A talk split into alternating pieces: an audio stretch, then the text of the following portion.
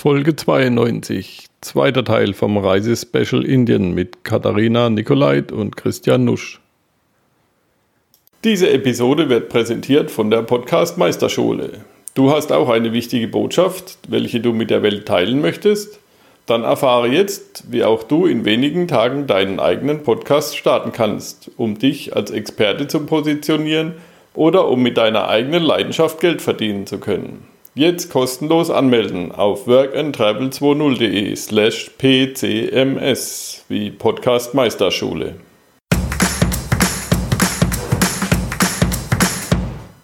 Träumst du von einer Weltreise?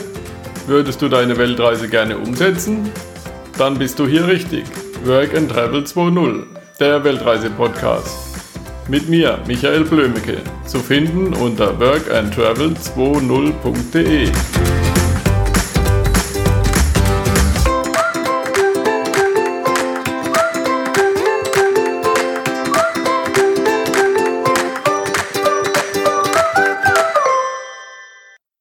Ihr habt jetzt über Indien ein paar Bücher produziert, geschrieben und fotografiert.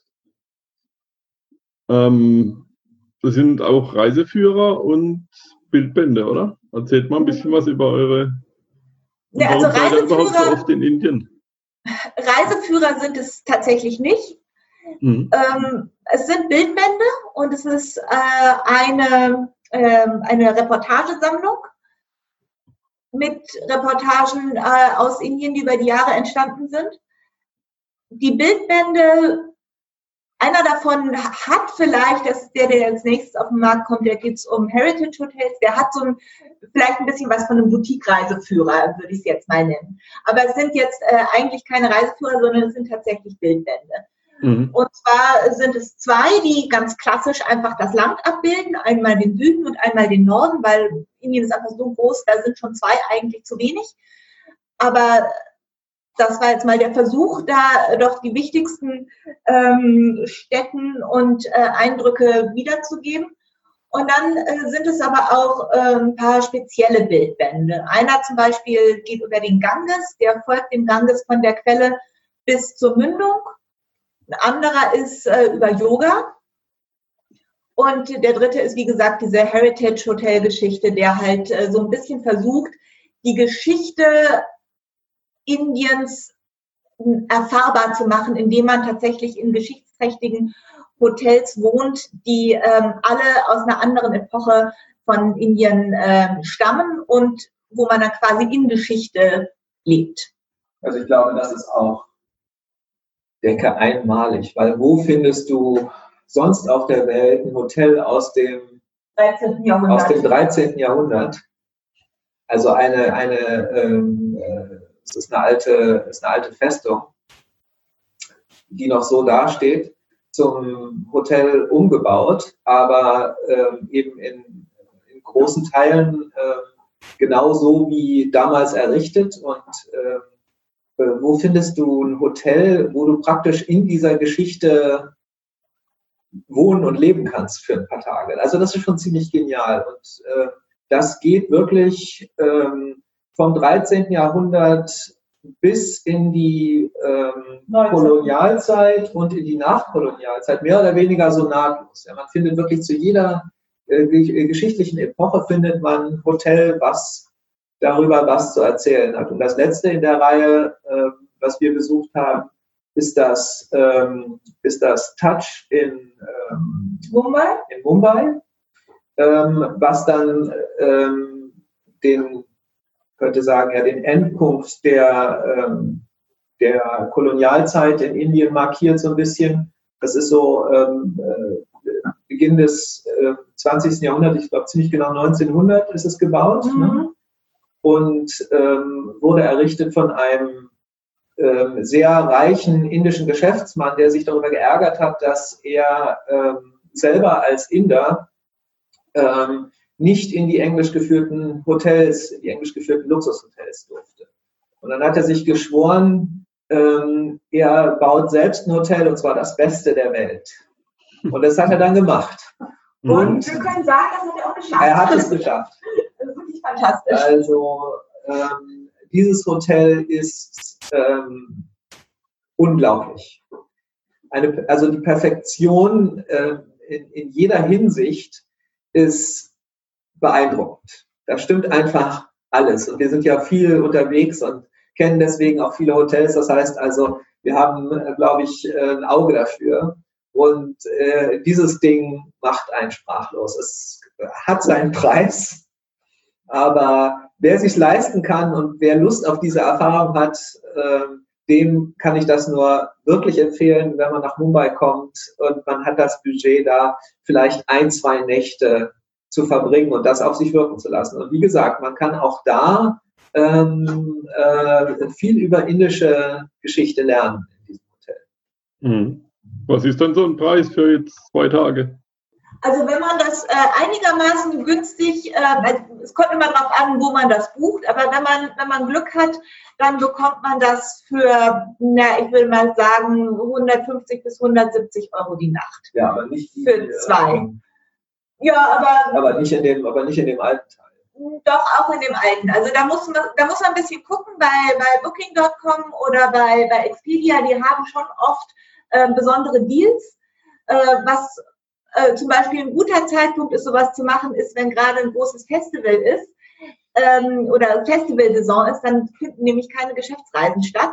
Dann ähm, haben die plötzlich, äh, das gilt für alle Hotels in Indien, äh, außer für die, die rein touristisch sind. Aber in den großen Städten kommt man zu dem Zeitpunkt relativ gut und günstig in sehr schönen Hotels unter, weil einfach die ganzen Geschäftsreisenden wegfallen, weil man keine Termine machen kann. Ähm, also man, man, muss da ein bisschen gucken und äh, das ein bisschen beobachten, aber also es, es, lohnt sich, das mal, das mal auszuprobieren. Hm. Kann man also direkt sich tausend und eine Nacht buchen und da äh, die Geschichte eintauchen.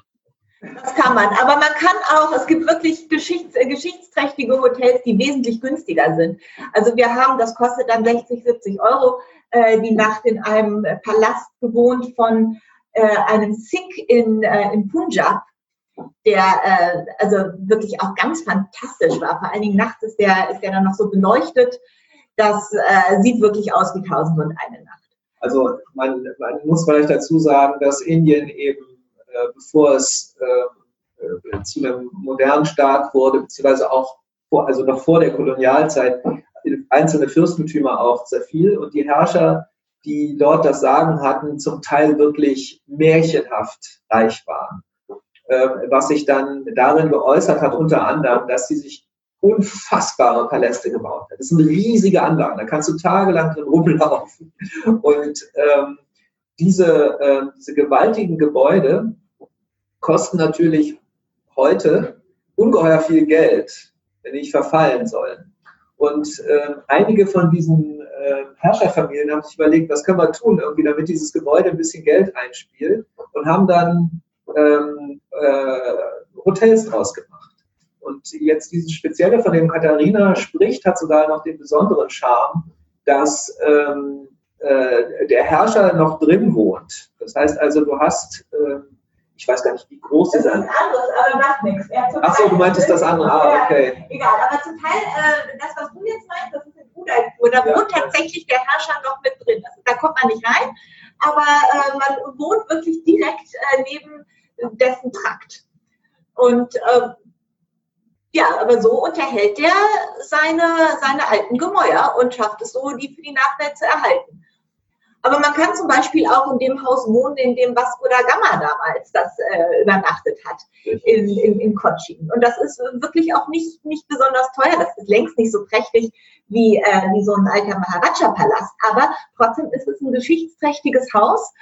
Und ähm, also wir fanden das sehr spannend, auf diese Art und Weise äh, in die Geschichte von Indien einzutauchen, dass man sich das wirklich, wirklich anguckt, wie haben die verschiedenen Herrscher ähm, oder die verschiedenen wichtigen ähm, Figuren, die im Laufe der Zeit in Indien unterwegs waren, wie haben die gelebt? Das kann man schon gut nachvollziehen. Mhm. Wie ist es so in den alten Hotels? Ich meine, das sind ja alte Gemäuer. Die haben ja dann auch ihr Biotop, sage ich jetzt mal. Da ja, lebt ja dann auch das eine oder andere. Wie ist denn das so vom Zustand? Mit was muss man rechnen? Muss man ein Moskitonetz mitnehmen? Und, äh Nein, also gut, kommt drauf an. Die, die wir, in denen wir jetzt waren, da muss man kein Moskitonetz mitnehmen. Ähm, aber es gibt auch alte, ähm, die jetzt nicht so, nicht so schick sind. Ein Moskitonetz muss man da, glaube ich, nirgendwo mitnehmen. Also das, das kriegt man schon.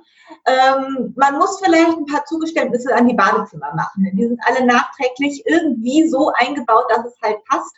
Und äh, das, die sind zum Teil sehr klein und ähm, zum Teil auch noch äh, mit, mit Boiler. Also da stundenlang heiß duschen kann schwierig werden nicht, dass man jetzt den Linien unbedingt stundenlang heiß duschen müsste. Das, ähm, aber also äh, ich weiß, dass es Leute gibt, die, ähm, die sagen, nee, also da der Standard von dem Badezimmer, der, der, der gefällt mir nicht. Und das, das muss man auch, also das muss man mögen, dass das wirklich alt ist, äh, beziehungsweise irgendwie nachträglich getrickst und eben kein moderner Standard.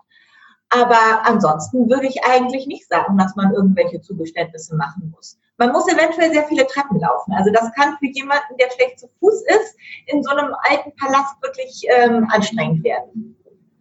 Sehr viele Treppen. Sehr viele Treppen, je nachdem. Aber dafür bekommst du eben halt all diese, jeder Schritt, jede Stufe, die du da abschreitest, ist eben ähm, ein, ein, ein Zeugnis und man lernt allein dadurch, dass man sich in dieser Architektur bewegt, schon darüber, ähm, äh, was den Leuten damals wichtig war, wie die gedacht haben. Also es ist wirklich, äh, es ist lebendige Geschichte. Und die Hotels, die wir besucht haben, das waren, ähm, das sind alles sehr gute, sehr gute Häuser, die äh, super geführt sind, ähm, die ähm, teilweise familiär bis hin zu mega luxuriös sind, aber wo man eben überall sehr freundlich aufgenommen wird und wo man einen fantastischen Service kriegt. Das ist auch was, was man ähm, über Indien sagen kann, ist, dass ähm, dieser Gedanke, irgendwie einen guten, ähm, einen guten Service zu machen, den Gast, äh, dem Gast das wirklich schön zu machen, der ist da einfach ähm, weit über das Maß hinaus, was wir jetzt hier in so in Europa erwarten würden vorhanden. Das macht wirklich, macht wirklich Spaß. Und tatsächlich, wo ich gerade bei den Treppen war, also wer schlecht zu Fuß ist, der bekommt unter Umständen auch einfach eine Senfte. Er wird dann getragen, ja. Also wir waren in, eine, in einer äh, Festung, äh, das, die war aus dem... Also die war in Nimrana, das war die aus dem 14. Jahrhundert. Also aus dem 14. Jahrhundert, da ist das so, da musst du erstmal, dieses ganze Ding steht auf dem Berg, da musst du erstmal irgendwie hoch und dann ist selbst die, die Anlage, die Festungsanlage selber hat noch ungeheure Höhenunterschiede, weil so die Berg hochgebaut. Und wer da nicht gut zu Fuß ist, der kriegt einfach vier Leute, die ihn tragen. Das ist kein Problem. Das gehört einfach mit zum Service dazu. Ja, heißt bestimmt auch mal ein, ein, schönes Erlebnis, sich mal tragen zu lassen da ja. Äh, zweifellos. Und zwar in der Sänfte, die, ähm, also ich denke mal, die wurmstichigen Teile haben sie dann ähm, haben sie dann erneuert, aber in der Sänfte, die so äh, zumindest in Teilen vom alten Maharaja, der da mal gewohnt hat, schon verwendet worden ist. Mhm. Wir haben halt auch einen ganz anderen Personalschlüssel, als wir das hier so äh, aus unseren Hotels kennen. Ja. Also in diesem, in diesem Nimrana, da arbeiten Hunderte von Menschen die also entweder fürs Essen oder eben für den Service, um das Gepäck zu tragen zum Beispiel. Also du musst kein Gepäckstück selber anfassen, wenn du da ankommst. Das wird immer für dich getragen. Ähm, aber auch zum Beispiel, um die, um die Gebäude in Schuss zu halten, weil da muss ja ständig dran gearbeitet werden. Und ähm, all diese Menschen arbeiten da dafür, dass eben, äh, dass du da eine gute Zeit hast. Und das ist schon äh, außergewöhnlich. Und das muss man auch sagen, viele von diesen, ähm, von diesen Heritage Hotels, die bemühen sich auch wirklich über die alten äh, Gemäuer äh, Einkommen zu schaffen für die Bevölkerung, die drumherum wohnt. Das, ähm, also die brauchen natürlich auch viele Leute, eben weil nach jedem Monsunregen da mehr oder weniger eine Sanierung fällig ist. Nein, das ist übertrieben, aber es muss echt permanent daran gearbeitet werden. Und äh, man kann das dann, also oft denkt man sich so, das ist doch irgendwie alles hier übertriebener Luxus und so weiter, aber es schafft schon auch wichtige Einnahmequellen für, äh, für die Leute. Anders jetzt vielleicht als ähm, so der absolute äh, Low-Budget-Backpacker-Tourismus, wo dann der Service natürlich nicht so gut ist und wo auch äh, deutlich weniger Einkommen rundherum äh, erzeugt wird als äh, bei den etwas, äh, ja, als bei solchen ähm, originären Sachen. Ja, und die Preise sind ja echt okay. Also ich meine, wenn das super Luxus-Touch äh, für 150 Euro die Übernachtung kriegst als Sonderpreis. Ja, und auch sagen. wirklich ein schönes, ein schönes Heritage-Hotel, was jetzt nicht so super luxuriös ist, aber wirklich schön ist, das kriegt man problemlos für 50, 60 Euro. Also das ist überhaupt, äh, überhaupt kein Ding, das zu bekommen. Ja, und damit hat man ja dann auch schon viel getan für die Bevölkerung, für den Erhalt von den Gebäuden und so. Durchaus. Durchaus, ja. Also wenn man, äh, wenn man sagt, man möchte gerne die, ähm, dazu beitragen, dass da diese kulturellen Schätze erhalten werden, dann sollte man sogar wirklich ähm, direkt gucken, dass man in Heritage Hotels wohnt und nicht in moderneren Dingern. Gibt es nicht überall, aber da, wo es die gibt, würde ich das absolut empfehlen. Mhm. Gibt es da auch einen Reiseveranstalter, der das macht, dann die Hotels anfährt oder muss man das alles auf eigene Faust machen? Wie, oder habt ihr irgendwie so ein Do-it-yourself-Paket? Und ähm, eigentlich, ich meine, Indien ist ja, ein, ist ja ein modernes Land. Also an sich ähm, lässt sich das alles, was wir da in dem Buch haben, lässt sich alles ohne weiteres über Buchungsportale äh, buchen und äh, der Transport äh, dann von, äh, von Stadt zu Stadt, von Landesteil zu Landesteil, ist äh, auch kein Problem, das selber zu organisieren. Also, nee, würde ich, würde ich auch sagen. Äh, ich weiß, um ehrlich zu sein, nicht, ob es Reiseveranstalter gibt, die sich darauf spezialisiert haben. Wahrscheinlich schon.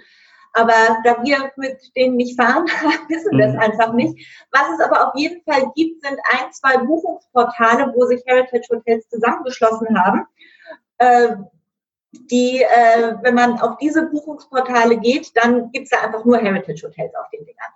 Das äh, gibt's, äh, das gibt's auf jeden Fall und es gibt halt tatsächlich auch ähm, Ketten, Heritage Hotel Ketten, die ähm, einfach zusehen, dass sie in verschiedenen Landesteilen äh, alte Gemäuer entweder selber aufkaufen und zu Hotels umbauen oder aber andere noch äh, quasi mit unter Vertrag nehmen und wenn man da sich an eine von diesen Ketten wendet, da ist zum Beispiel die, Nimrana-Kette, die ähm, hat wirklich ganz äh, außergewöhnliche Häuser, dann äh, braucht man eigentlich äh, auch weiter keinen Reiseveranstalter. Mhm. Ja, da kann man bestimmt auch im Hotel fragen, wie komme ich jetzt zum nächsten oder so, da helfen die mir bestimmt. Ja, wobei das ist wirklich, also gerade in Zeiten von Uber und äh, Buchungsportalen für Flüge ist das alles überhaupt kein Problem. Also mhm. was immer noch ein bisschen kompliziert ist, ist ähm, äh, einen Zug zu buchen, weil das einfach eine, eine, ein relativ komplexes äh, Unterfangen ist, was da, äh, wie das geht. Und die Bezahlung ist von Deutschland aus dann auch unter Umständen schwierig. Da muss man dann immer noch in ein Reisebüro gehen, aber das machen tatsächlich dann auch die Hotelrezep Hotelrezeptionen, die organisieren einem das. Und ansonsten Uber und irgendwie so, ein, äh, so Inlandsflüge, das ist echt überhaupt kein Hexenwerk. Und das funktioniert auch wirklich alles ziemlich zuverlässig. Man muss nur, aber da sind wir wieder am Anfang, echt äh, Zeit für den Stau einplanen auf dem Weg zum Flughafen. Für den Weg zum Flughafen einplanen. Also da kann man, da kann man echt, da kann man echt unter Umständen hektisch werden, äh, wenn man da in so einer Kolonne drin steht, die sich nicht bewegt. Aber an sich ist das auch kein Problem, weil Google Maps mittlerweile ja auch in Indien funktioniert und ähm, man fragt bei der Rezeption, wie lange dauert es denn zum Flughafen? Und dann sagen die einem eine Zeit, wo man fassungslos dasteht. Und man sollte das ernst nehmen und das dann auch so machen. Und ich denke, ach. Das sind nur fünf Kilometer, das kann nicht das sein. Doch, das, das schaffe ich doch irgendwie eine halbe Stunde. Nein, nein, nein, nein, nein. Wenn die sagen, das dauert zwei Stunden, dann, äh, dann dauert es. Ja. Sonst nimmt man sich was zu lesen mit, falls es doch schneller geht. Also anders als in Österreich. Wenn die sagen, eine halbe Stunde bis zur Alme, musst du dann das Dreifache einplanen.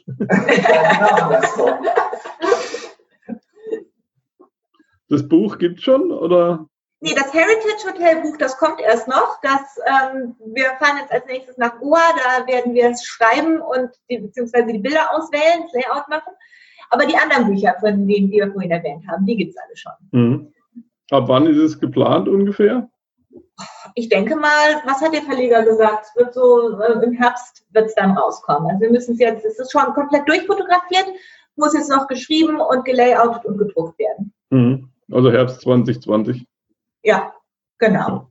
weil der Podcast läuft ja länger, haben wir ja gerade gesehen. Das letzte Mal haben wir vor drei Jahren gesprochen. Zeit geht so schnell rum. Ja.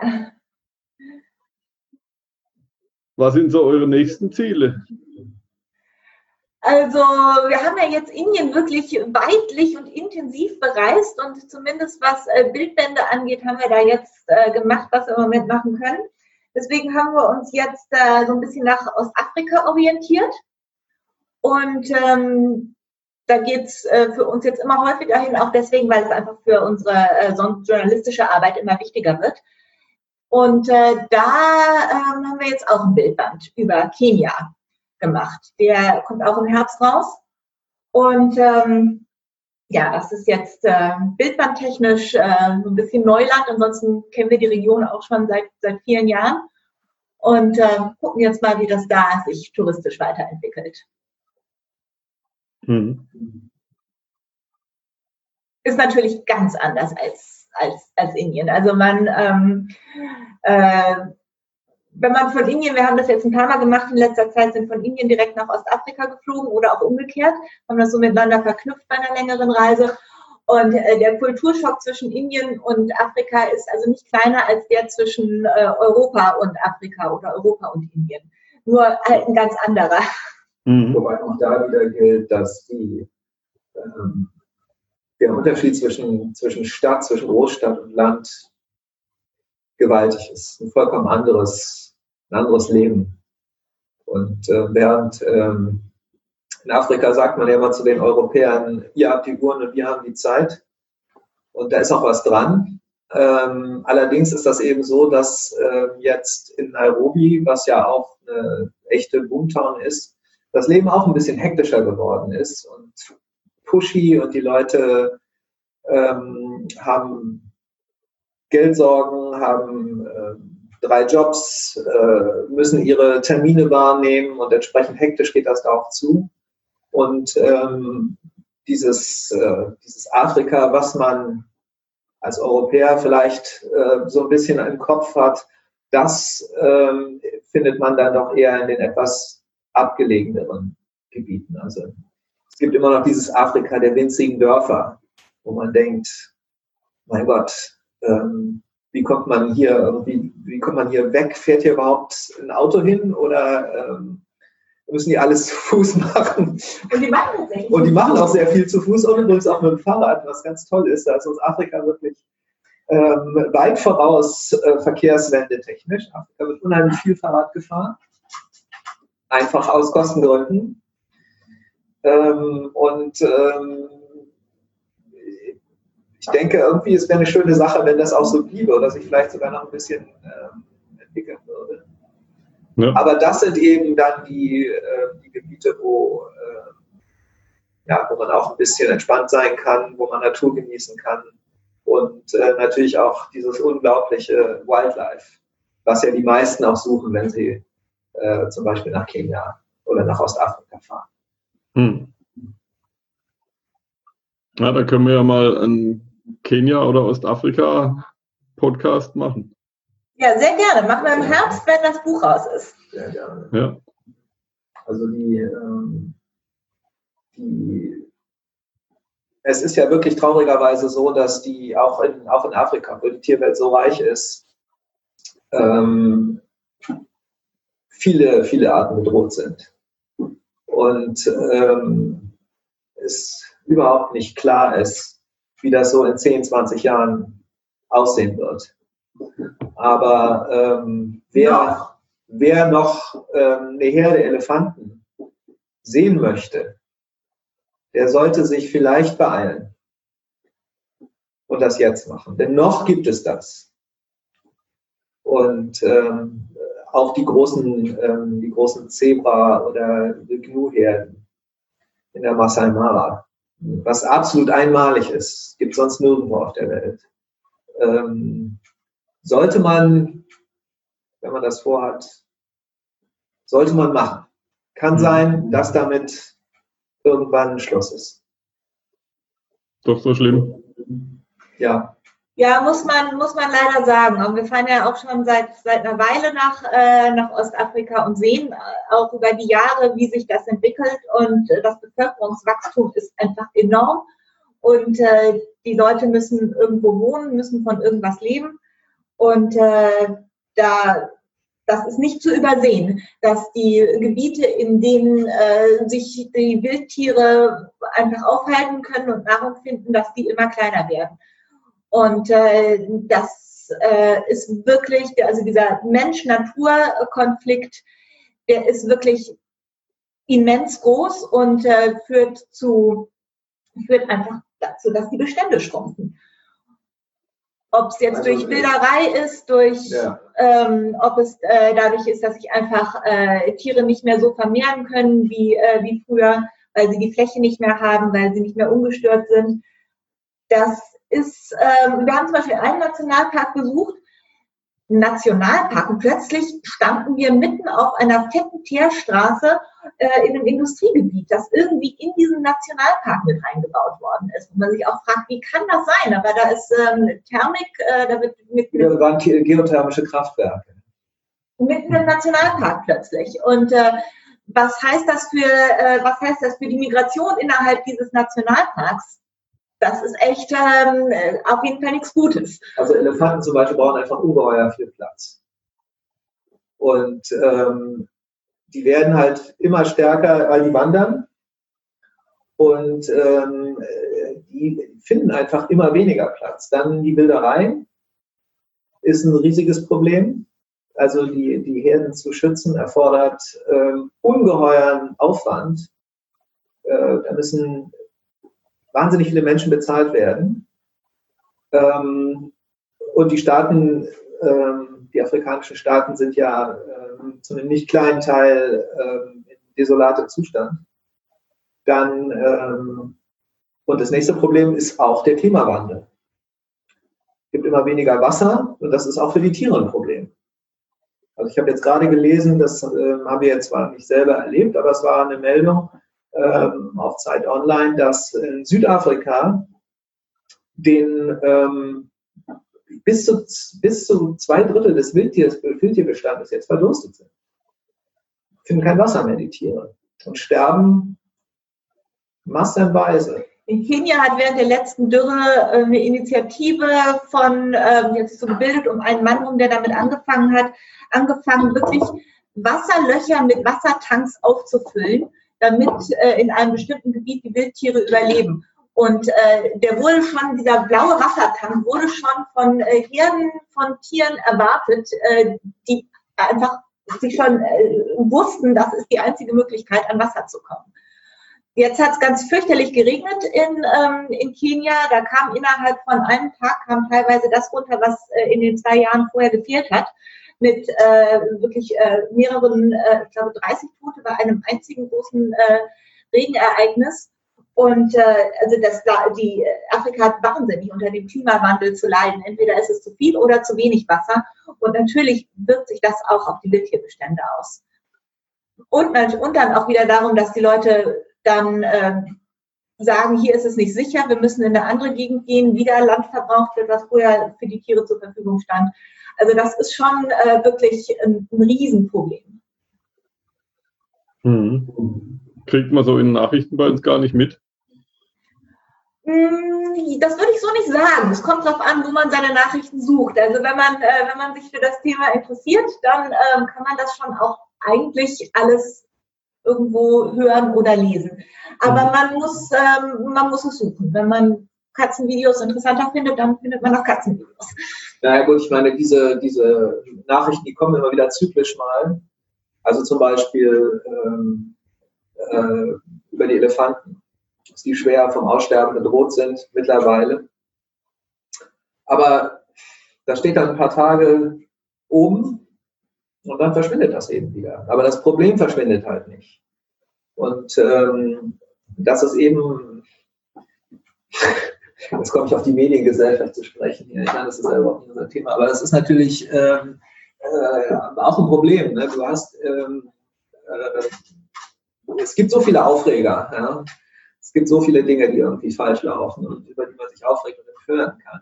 Aber diese, Empörungs, äh, diese Empörungsdauer und die Bereitschaft dann irgendwie irgendwas zu tun, äh, das hält eben alles äh, oft eben nur relativ kurz an.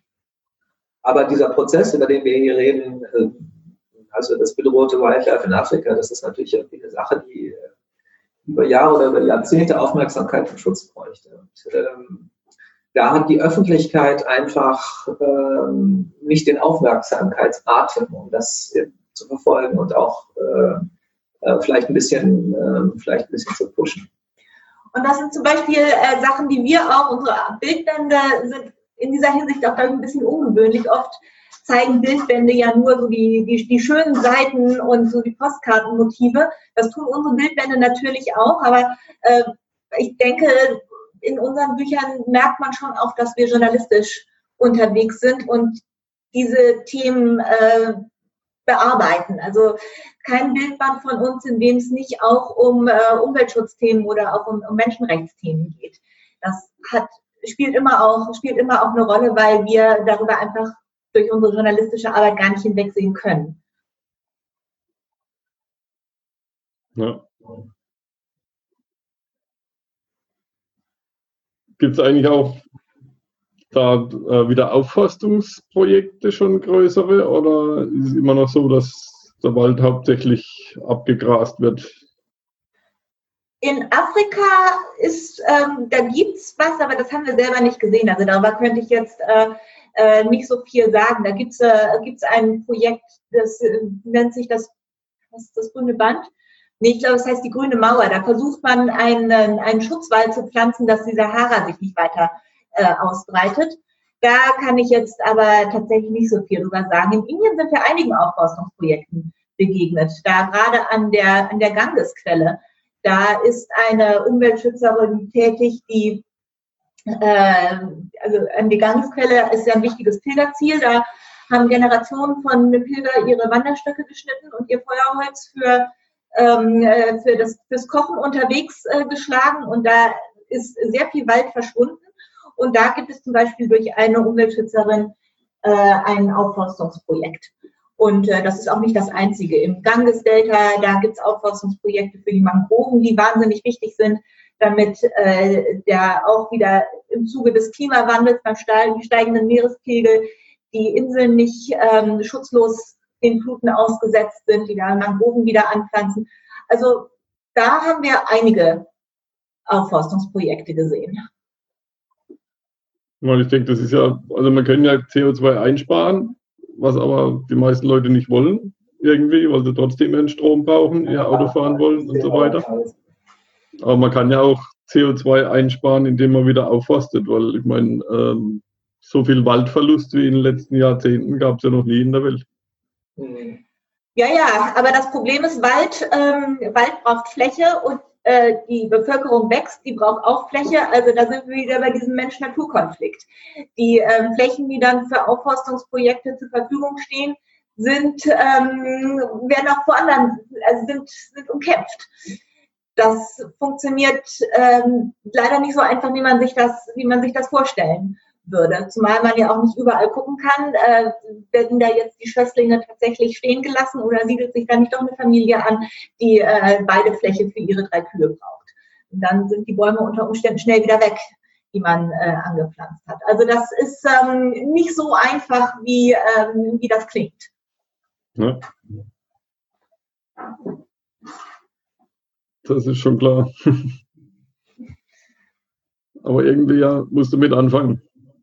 Ja, ja klar. Und wir sehen auch, wir sehen auch viele Ansätze, wo Leute anfangen, was zu tun. Und wir sehen auch sehr gute Ansätze. Wir haben gerade in Indien fantastische Umweltschützer kennengelernt, die ähm, zum Beispiel mit Dörfern verhandeln und sagen, hier, bitte lasst doch wenigstens äh, in der Senke, wo ihr sowieso schlechten Feld anlegen könnt, den Wald stehen und äh, da siedeln sich dann Geier an und jede Menge andere Tiere, weil das halt so eine kleine Umweltinsel wird, Waldinsel wird in der Gegend, wo sonst nicht mehr viel Wald stehen geblieben ist. Aber auf der anderen Seite entstehen äh, fünf Kilometer weiter neue Industriegebiete. Also ich sehe, dass es viele Ansätze gibt, die Natur zu schützen, aber ich sehe auf der anderen Seite auch, dass der Naturverbrauch und die Naturzerstörung in einem unglaublichen Maß und in einer unglaublichen Geschwindigkeit voranschreitet. Und ich persönlich bin relativ pessimistisch, ob da das Ruder noch umzureißen ist, obwohl es viele gute Ansätze gibt. Aber wir sprechen hier von Ländern, die einen unglaublichen Nachholbedarf im Wachstum haben, mit einer großen armen Bevölkerung, die auch mal einen Kühlschrank haben will. Und die stark wächst, sehr stark. Die stark wächst und die auch, deren Bedürfnisse auch stark wachsen und die auch mal einen Kühlschrank haben will und einen Ventilator und das kann man ihnen auch nicht verdenken. Und diese widerstreitenden Interesse unter einen Hut zu bringen, ich habe echt große Zweifel, dass das funktionieren wird. Aber ja, aber weil wir hier über das Reisen reden, ähm, gehen wir doch nochmal zu Afrika zurück. Ähm, es ist ja so, dass, äh, wie Katharina sagt, da wo die Armut regiert, die Leute natürlich ähm, äh, wenig motiviert sind, ähm, zum Umweltschutz beizutragen. Das ist ganz klar, wenn meine Familie hungern muss, dann ja. ähm, ist mir das egal, ob da ähm, ein Zaun steht, der, ähm, äh, der mein, mein Gelände zum Nationalpark abgrenzt. Wenn meine Kühe verhungern, dann treibe ich die da rein, damit die was zu essen kriegen, damit meine Familie ernährt wird. Und darum ist es eben gerade ähm, auch in Afrika wichtig, wenn es um Tourismusprojekte geht, dass die Bevölkerung, die ähm, in dieser Gegend wohnt, davon profitieren kann. Ja. Das heißt, ich als Reisender sollte, wenn ich zum Beispiel in so eine Lodge fahre, um Tiere mir anzugucken, dann sollte ich ein bisschen gucken, ähm, ob das eine Lodge ist, die ähm, die ansässige Bevölkerung in irgendeiner Form mit profitieren lässt vom Tourismus. Das finde ich ganz wichtig. Ähm, und es gibt Lodges, die das machen. Das kann man auch noch weiter ausdehnen. Das gilt nicht nur für Afrika, sondern durchaus auch für andere Projekte. Also ähm, Tourismus ist ähm, oft zerstört Tourismus genau das, ähm, was er eigentlich ähm, zeigen und genießen sollte. Darum finde ich, sollte man als Tourist jetzt heutzutage stark darauf achten, dass der Tourismus verträglich ist. Dass ich also ähm, äh, ein Ziel und einen Anbieter wähle, der auch an die Umwelt denkt bei den Reisen. Und ähm, ich denke, das ist was, was jeder tun kann, der, ähm, der so eine Reise zum Beispiel jetzt nach Afrika unternimmt. Mhm. Ja, da sind ja die, die Heritage Hotels auch ein gutes Beispiel dafür. Da schafft man Arbeitsplätze. Genau. Ja. Erhält und gleichzeitig die alten Gemäuer. Genau. Ja. ja. Ja, und dann, dann hat es tatsächlich auch, ähm, dann, dann denke ich, hat der Tourismus auch wirklich äh, die Chance, positiv zu wirken. Aber er kann auch wahnsinnig viel zerstören. Also, dass er bewusst, bewusst reisen, vielleicht auch lieber länger und intensiver als viele kleine Kurztrips, ähm, was alleine durch, äh, durch, die, durch, durch, die Fliegerei ungünstig ist, ähm, aber auch einfach nie äh, so tief gehen kann. Man kommt nie an so äh, entfernte Orte, wo man dann tatsächlich was bewirken kann in einer positiven Form, wenn man äh, nur schnell hier und dahin fährt. Ähm, ja, bewusst, bewusster unterwegs sein und ähm, und sich ja Gedanken machen darum, was, was erwarte ich von, von so einer Reise, was, was will ich an, an persönlichem Komfort haben und äh, was, auf was kann ich auch verzichten. Ich glaube, das ist wirklich, ähm, das ist äh, wirklich wichtig, denn äh, ansonsten ist es äh, gerät der Tourismus äh, oder ist das Reisen schnell in der Gefahr, auch, auch wirklich Schaden anzurichten. Mhm. Ja, dass man vor Ort dann Projekte irgendwie unterstützt, wäre ja auch eine Möglichkeit. Ich meine, wenn man schon irgendwie im, im Land billig lebt, weil einfach die Preise da im Verhältnis zum Euro ziemlich billig sind, dass man dann einfach sagt, okay, dann unterstütze ich eben die Leute noch ein bisschen. Also es ist, gibt auf jeden Fall wirklich viele gute Projekte, ähm, wo man, die, man, die man unterstützen kann und die man auch unterstützen sollte.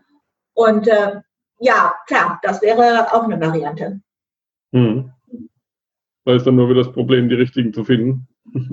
Richtig. Das ja. erfordert einfach, das erfordert einfach Arbeit, ja. ja. Und mitdenken. Ja. Aber so schwierig ist es eigentlich nicht, wenn man sich hm. ein bisschen einarbeitet. Und ich finde auch, jeder gute Reiseführer empfiehlt entsprechende Projekte. Ja.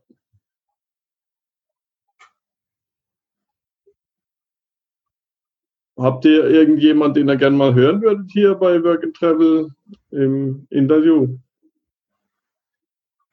Eigentlich nicht, um ehrlich zu sein.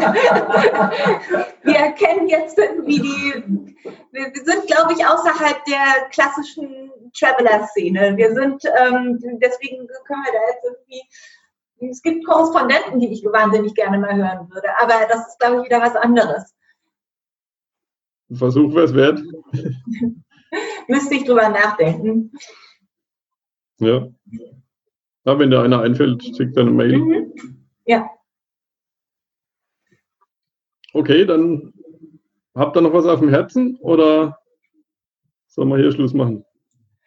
Machen wir hier Schluss. Das, ja. Ähm, ja, dann sagen wir vielen Dank. Ja, ich sage auch vielen Dank für das Gespräch. War schön, mal wieder mit euch zu reden. Ja. Ja. Hatten wir auch. Und Wollen wir uns das nächste Mal zu Afrika. Zu Afrika. Genau. Dann nur mehr zu Afrika. Und mhm. wer weiß, was dann als neues nächstes Projekt auf dem Zettel steht. Ja. Vielleicht Nepal. Mal sehen. Die Welt ist so okay. groß. Oh ja. Alles klar. Ja. Dann bis bald. Ja, bis, bis dann. Ciao. Tschüss. Tschüss.